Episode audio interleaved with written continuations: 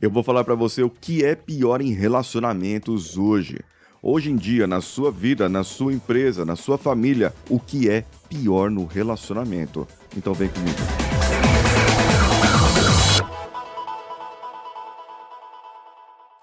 Alô você, eu sou Paulinho Siqueira e esse é o Coachcast Brasil e todos nós vivemos relacionamentos o dia todo, a todo momento. Bem, se você está na sua empresa, você precisa se relacionar com as pessoas que estão ali trabalhando com você. Se você é um atendente de uma loja, você precisa se relacionar com aquele cliente que chega ali. Se você é um pai, uma mãe, um, um avô, um filho, você precisa se relacionar com a sua família. Todos nós precisamos nos relacionar a todo momento e nós só somos seres humanos vivos e você está vivo até hoje porque nós nos relacionamos e alguém se relacionou com alguém lá no passado, fazendo com que nós perpetuássemos a vida, perpetuássemos isso. Eu tô falando de relacionamento, não aquele outro relacionamento coito, não, é, é relacionamento normal mesmo. Pessoa, conversar, isso, bater papo. Aí tem um amoroso também, que vai entrar no assunto, mas aí é outro assunto. Para criar um relacionamento, eu preciso de conexão, de empatia. E o pior que acontece nos relacionamentos hoje em dia é a falta de conexão e a falta de empatia. Mas causadas por quê? Pela projeção de imagem. Você, você, bonitão, bonitona, você tem o seu limite, você tem sua belezinha, você tem os seus limites, as suas incompetências, as suas inabilidades, coisas que você não sabe fazer. Por exemplo, tem gente que para gravar um vídeo é, como eu estou fazendo aqui no YouTube, fazendo aqui o podcast. Tem gente que fala, ai, minha voz é feia, eu não vou gravar. Araci grava, gente, faz propaganda do produto da Top Term. Ai, mas eu sou muito feio, eu não vou aparecer no vídeo. Você fica com medo do que as pessoas vão dizer, fica com medo do que as outras pessoas vão falar e dá cara a tapa, ó, de feiura já basta eu aqui. O que é a projeção da imagem? é eu projetar as minhas incompetências, o que eu não sei, na outra pessoa. É como eu falar para minha filha: você não consegue fazer isso, você não pode fazer isso, você não poderia fazer aquilo.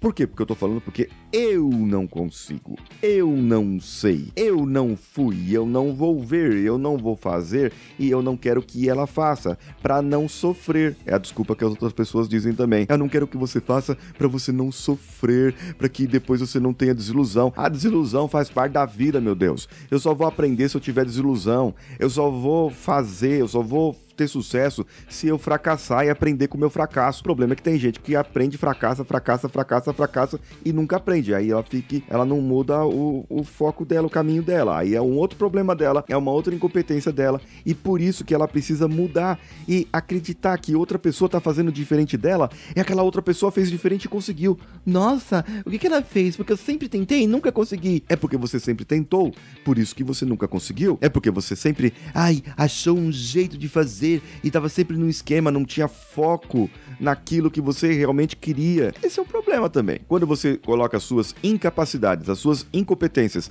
na outra pessoa, a outra pessoa vai se sentir diminuída e ela vai se sentir menor e nunca vai conseguir evoluir. A não ser que seja isso que você quer e pelo poder da influência da persuasão, é isso que você está conseguindo fazer. Ou, no, ou você gostaria que seu filho fosse um ser melhor que você, ou você gostaria que a sua filha fosse uma pessoa melhor que você e que ela conseguisse estudar o que você não estudou e que ela conseguisse progredir o que você não progrediu. Sabe por quê? Que tem muita gente que se forma na faculdade e depois vai trabalhar em um emprego secundário e não na sua formação? Porque elas têm medo e o medo foi construído lá quando era criança. O pai, a mãe, disse para o filho, em algumas palavras, em alguma vez, disse para o filho de alguma forma que o filho não poderia evoluir, porque ela não conseguiu, porque ela não fez. Agora vejam as pessoas que estão hoje trabalhando na área e que têm sucesso, que estão na mídia e que fazem sucesso. E pergunte para eles quem os apoiou. Foi os pais, a mãe.